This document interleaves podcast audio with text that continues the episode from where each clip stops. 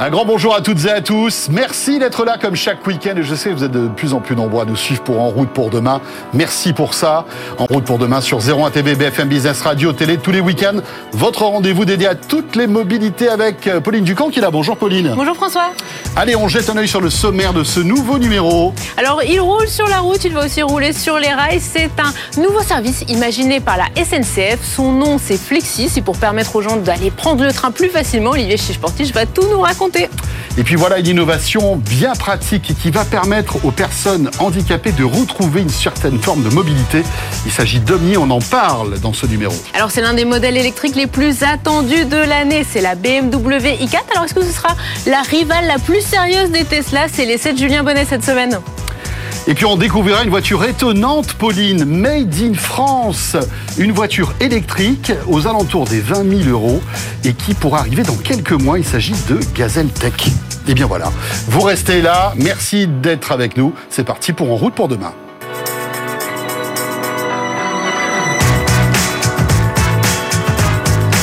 BFM Business et 01 TV présente En route pour demain avec Pauline Ducamp et François Sorel.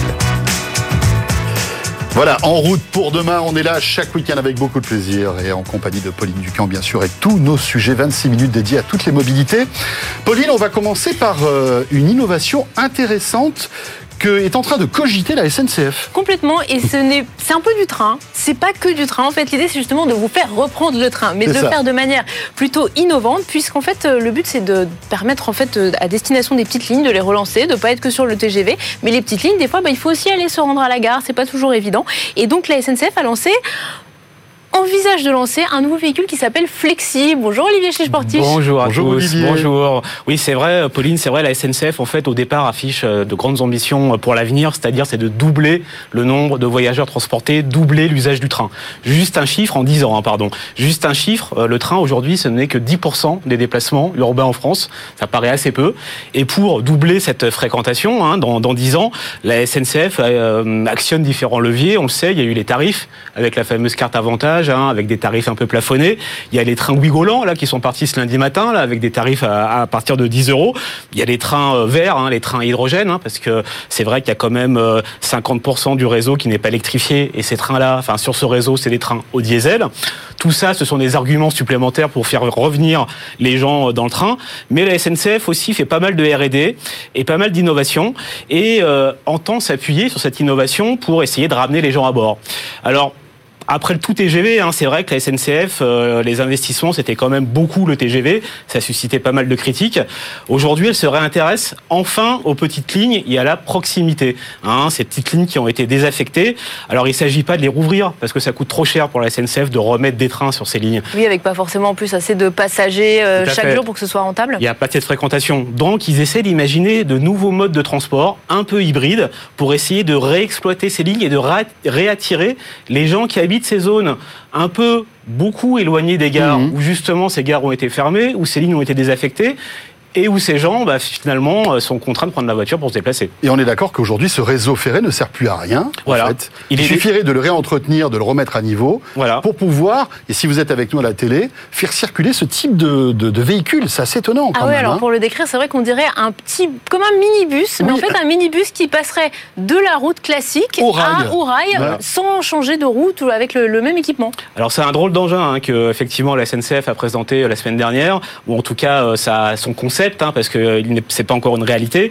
Euh, il s'appelle Flexi. Euh, c'est donc un engin, comme tu l'as dit, hybride qui peut rouler sur route et sur rail. Comme on le voit dans les images derrière moi, en fait, c'est une petite navette 100% électrique qui fonctionne sur batterie, qui a été co-conçue par la SNCF et le français Nia, qui fabrique euh, lui-même des petits véhicules autonomes électriques.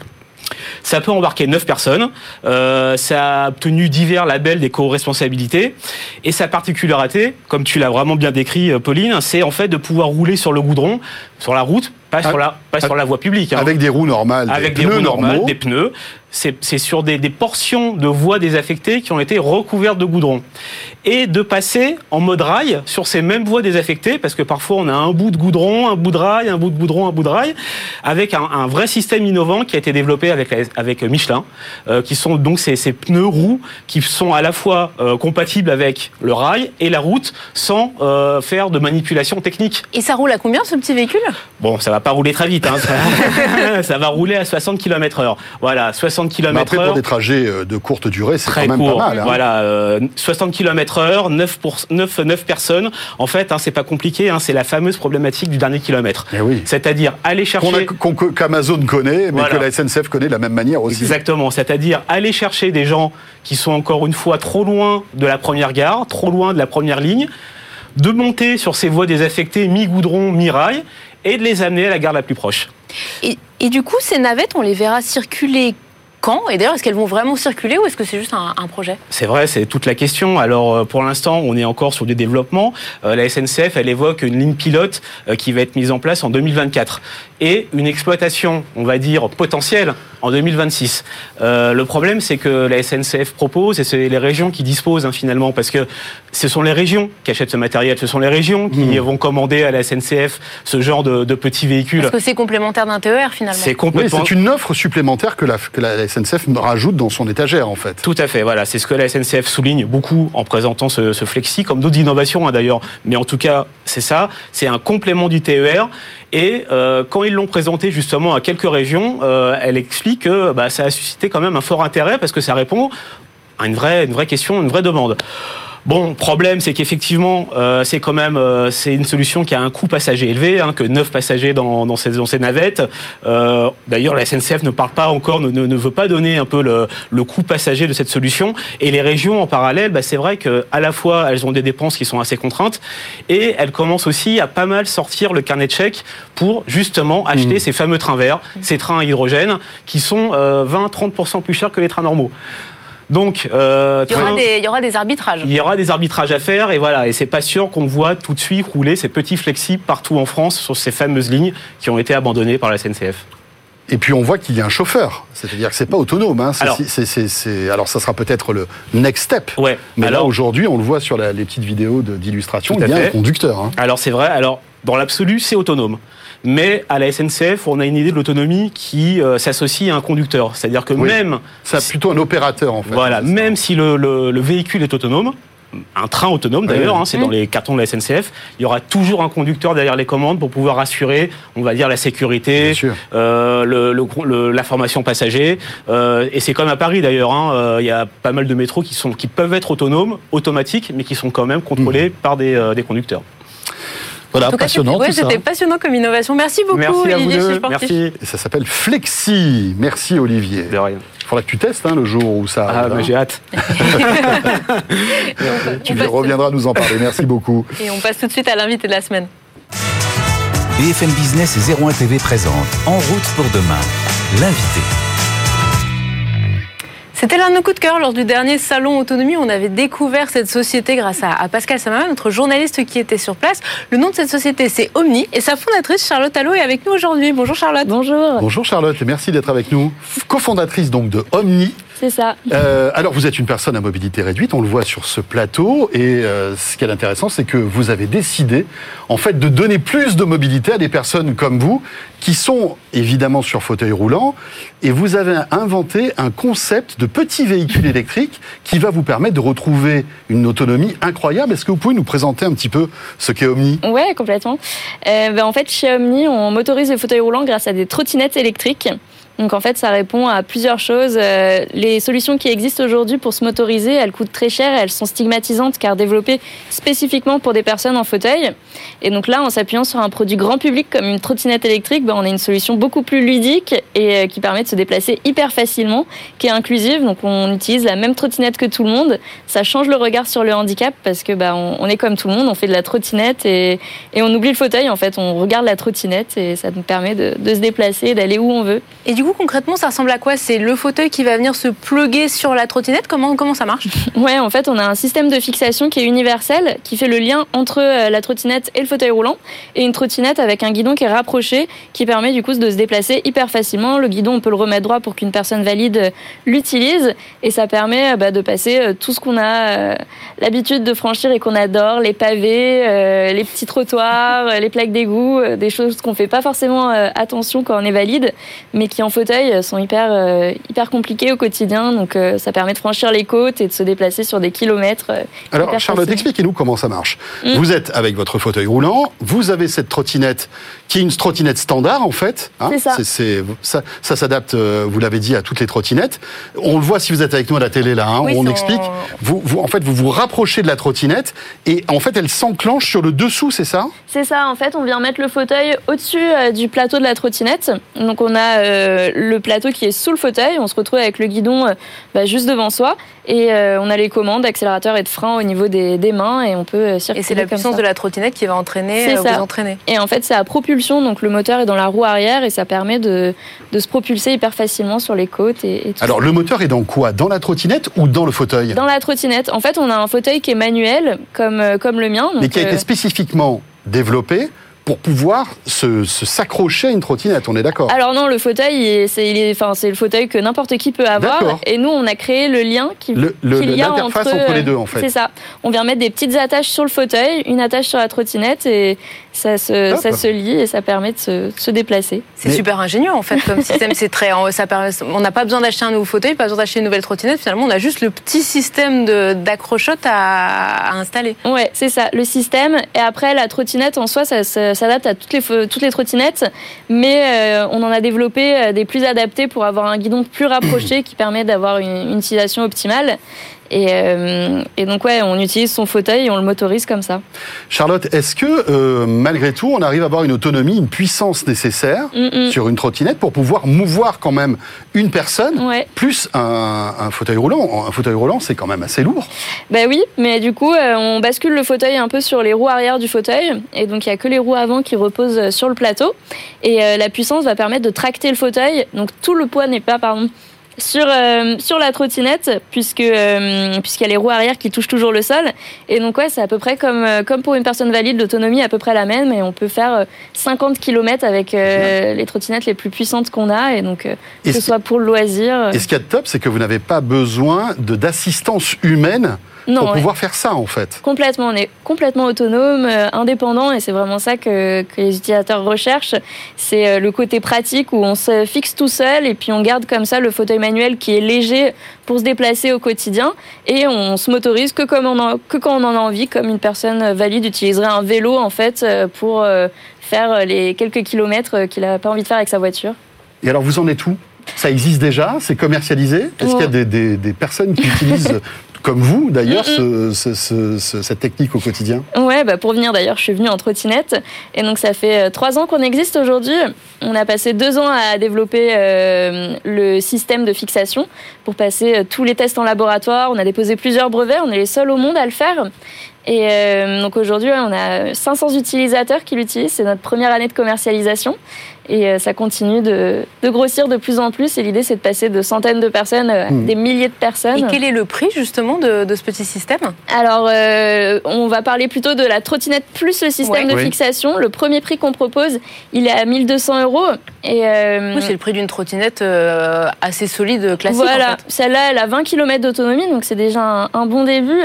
Et, et, en comparaison, ouais, en motorisation, ce serait autour de 5000 euros. Donc on est sur quelque chose qui est quand même beaucoup plus abordable et euh, qui bah, fait partie de la mobilité douce et de tout ce qu'on voit qui se développe aujourd'hui. Est-ce que vous avez des aides euh, pour ce type de ce type de, d'outils ou d'options C'est une très bonne question. non, parce qu'on aimerait bien justement, il y a plein de choses qui sont en train de se mettre en place mmh. pour les mobilités douces. bien sûr. Et on aimerait que les personnes en fauteuil roulant puissent euh, bah, bénéficier de ces mêmes aides qui existent aujourd'hui. Ce qui n'est pas le cas aujourd'hui. Ben, On n'a pas de réponse très concrète sur le sujet. Mais par exemple, par contre, il y a des aides qui ont été mises en place pour les entreprises. Les mhm. employeurs aujourd'hui peuvent financer la mobilité durable pour leurs employés. Donc les personnes en fauteuil peuvent y avoir accès. Et on a envie que bah, les aides publiques qui sont mises en place par les villes ou les collectivités bah, incluent aussi les personnes à mobilité réduite dans ces aides. Ça paraît tellement évident, oui, en fait. c'est clair. ouais. Euh, c'est fou d'ailleurs que ce ne soit pas encore mis en place. Merci beaucoup, Charlotte. Merci à vous, merci beaucoup. Charlotte Allo, donc cofondatrice de Omni. Euh, il est temps de retrouver notre essai. Absolument. Et alors l'essai de la semaine, il va porter sur un modèle qui est vraiment, François, je pense l'un des modèles électriques les plus attendus hmm. de l'année. Son nom, c'est la i4. C'est forcément une berline BMW. Alors on certains pensent que ça va être la meilleure concurrente des Tesla. Du coup, Julien Bonnet et Jean-David Duhart l'ont testé pour nous. BFM Business et 01 TV présente En route pour demain, l'essai.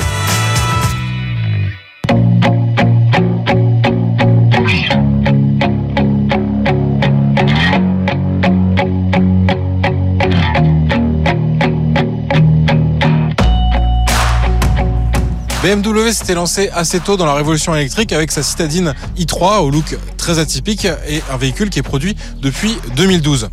Cette offre zéro émission a depuis été complétée par deux SUV, donc le iX3 et le plus récent BMW iX, mais on attendait forcément la marque munichoise sur un de ses terrains de prédilection, à savoir les berlines, et c'est chose faite avec cette i4. Donc cette i4 c'est tout simplement la cousine 100% électrique de la série 4 et c'est pour ça qu'on retrouve finalement ce design de grand coupé 4 portes avec un coffre assez volumineux. Et dans cette version M50, cette i4 c'est aussi la première voiture 100% électrique à porter ce badge M, donc la signature des véhicules performance chez BMW. Cette sportive 100% électrique, c'est une réponse notamment à la Tesla Model 3 Performance, mais aussi à ses concurrents allemands. Donc on peut citer notamment la Porsche Taycan, mais aussi l'Audi e-tron GT qui bénéficie d'une version spécifique RS, donc la griffe sport chez Audi, mais aussi de la Mercedes EQS qui est déclinée dans une version spécifique AMG. Hormis la calandre sans ouverture à l'avant ou l'absence de pot d'échappement, difficile finalement de voir qu'il s'agit d'une version électrique et pas thermique. on va voir tout de suite à l'intérieur à quoi ça ressemble. À bord de cette BMW i4, on retrouve un intérieur finalement assez sobre et qui se veut très technologique avec notamment le combiné d'écran, donc comme sur le BMW iX avec les compteurs derrière le volant bien sûr et la partie écran tactile qui fait 14,9 pouces et tout ça c'est complété par un dispositif d'affichage tête haute donc pour avoir en permanence le navigateur ou la vitesse sous les yeux. Donc un intérieur très épuré, ça veut dire peu de boutons. BMW passe en effet au tout tactile pour certains réglages, notamment la climatisation, mais on garde quand même certains boutons de raccourci pour accéder plus facilement à certaines options qui sont assez importantes, notamment le désembuage des vitres. On a également pas mal de raccourcis au niveau du manche de sélecteur de mode. Donc par exemple pour accéder directement à la navigation, à son téléphone et aux différents modes de conduite mais en tant que premier modèle 100% électrique à porter le badge M de BMW, on a très envie de voir ce que donne cette i4 sur la route. C'est parti.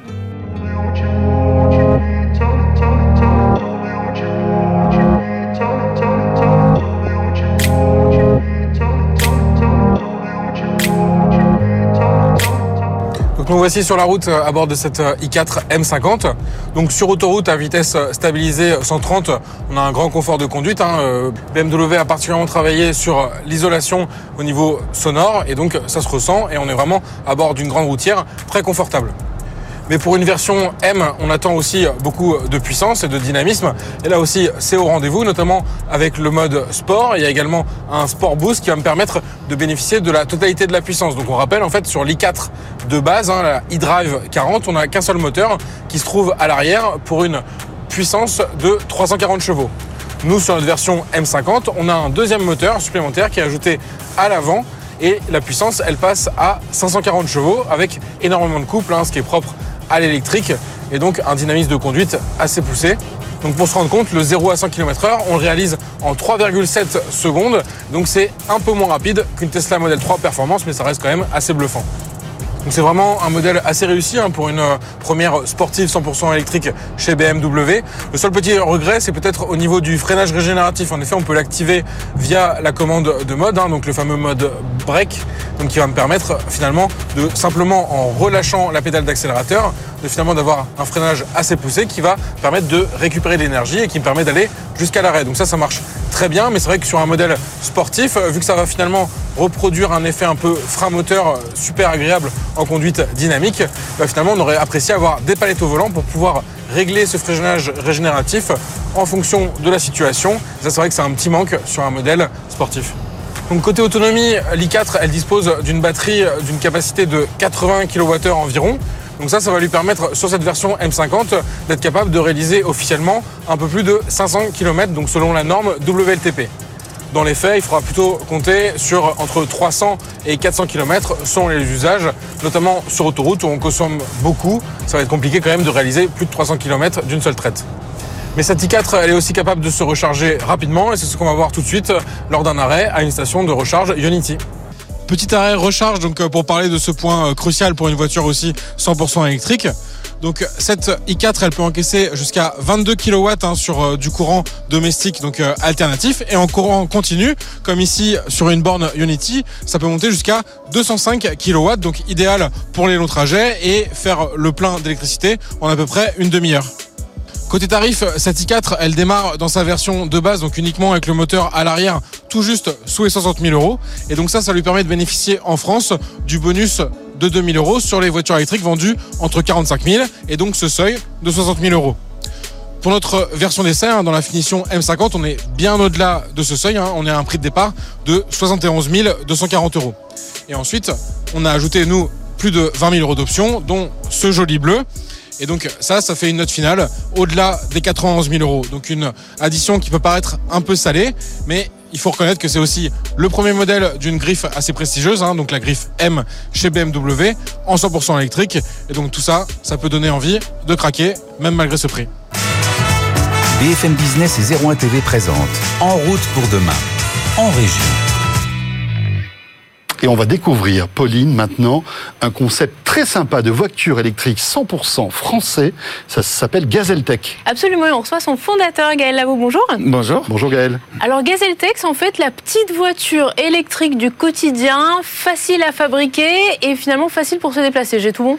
C'est ça, c'est exactement ça. Mais euh, au-delà d'une voiture, c'est aussi un modèle industriel qu'on va vendre. Mais si on reste sur la voiture, effectivement, euh, l'objectif, c'est d'avoir un objet de mobilité du quotidien qui va vous permettre de faire tout vos déplacements, d'aller à l'école, faire les courses, aller au travail, euh, avec en dépensant un minimum d'énergie. Et ce véhicule consomme 40% de moins d'énergie que ses concurrents. Parce qu'alors, il faut refaire l'histoire. Hein. À la base, vous étiez ingénieur chez Renault, vous êtes parti, vous avez fondé euh, Gazeltech. Alors, vous êtes parti d'un un principe qu'on connaît bien dans l'automobile, mais plutôt dans l'automobile sportive, qui est de dire, eh bien, il faut moins il y a de poids, mieux c'est. Et vous, vous avez décidé de l'appliquer, mais pas à la sportivité, mais à la voiture électrique du quotidien. Exactement. On est parti en fait du Light is Right de Colin Chapman euh, dans les années 70, qui est en fait euh, hyper basique, qui vient du constat que les trois quarts de la consommation d'un véhicule en urbain et périurbain, c'est son poids. Donc aujourd'hui, on a des voitures qui font une tonne 3. On est en 1,2 en moyenne dans une voiture. Donc on déplace 70 kg dans une tonne 3. Donc en gros, on dépense de l'énergie à déplacer des voitures et pas des bonhommes. Et donc tout le, le cœur du projet, c'était de trouver les moyens de continuer à se déplacer tel qu'on le fait aujourd'hui, mais en consommant beaucoup moins. Et c'est ce qu'on a réussi à faire grâce à une technologie brevetée de châssis entièrement en matériaux composites qui propose le même confort, la même sécurité, mais en étant beaucoup plus léger. 900 kg, c'est ça C'est ça, 900 kg et on a encore euh, quelques kilos à gagner on pense pouvoir descendre autour de 800-850 avec un vrai véhicule, 5 places, un grand coffre qui vous permet d'avoir une. Et la sécurité qui va avec, comme sur une voiture. Et la sécurité, bien sûr. Et, et, des équipements, on va dire, comme dans les autres véhicules. On fait l'impasse sur quoi? Parce que vous enlevez euh, quelques centaines de kilos, ils ne vont pas disparaître comme ça en fumée. Vous faites des compromis, parce que j'imagine que c'est une histoire de compromis tout ça. Il y a effectivement du compromis, mais la base, c'est on allège la, pièce la plus lourde du véhicule, qui est son châssis, qui fait en général 300 kilos. Nous, on est rendu autour de 130 kilos. Euh, et après, on rentre dans le cercle vertueux de l'allègement, c'est-à-dire que plus, ben, pour quand le véhicule est plus léger, pour accélérer pareil, j'ai besoin d'un moteur plus petit. Pour freiner pareil, j'ai besoin de freins plus petits. Et donc déjà sur tout ça, on gagne. économies de poids d'échelle. Exactement.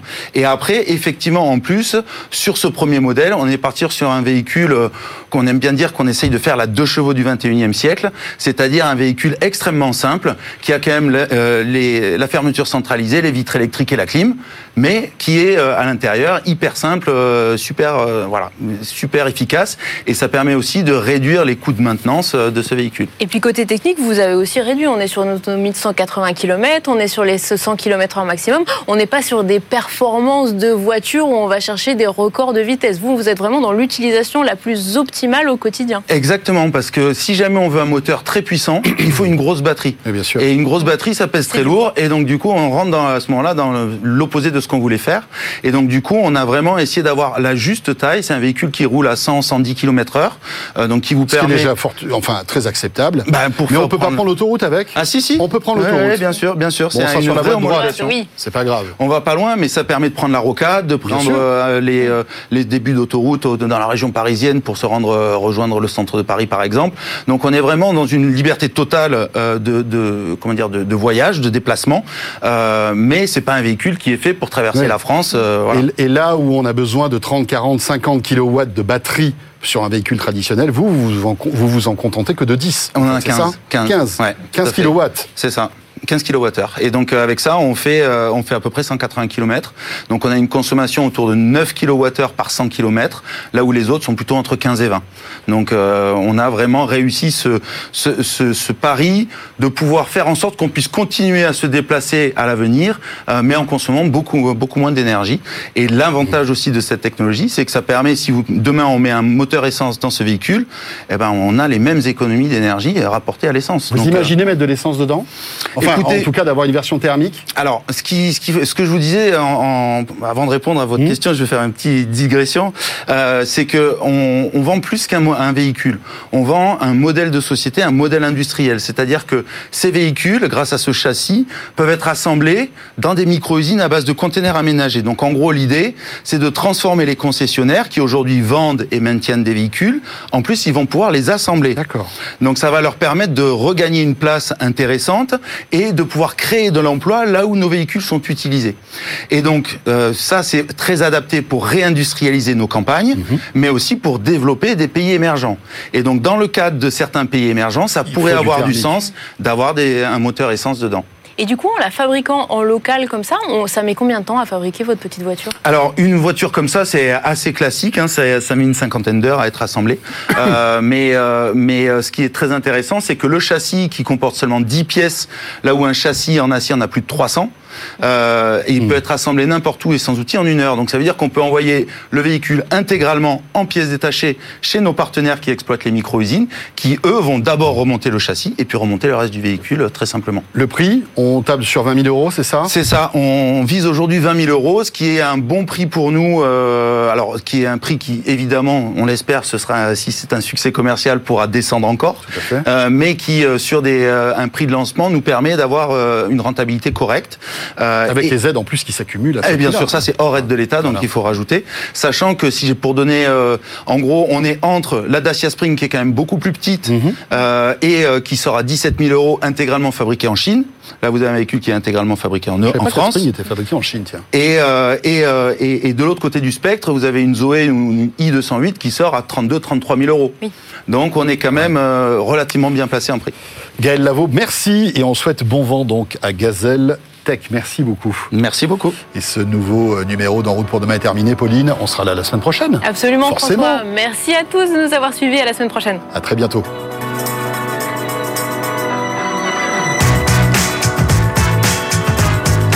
BFM Business et 01 TV présente En route pour demain avec Pauline Ducamp et François Sorel.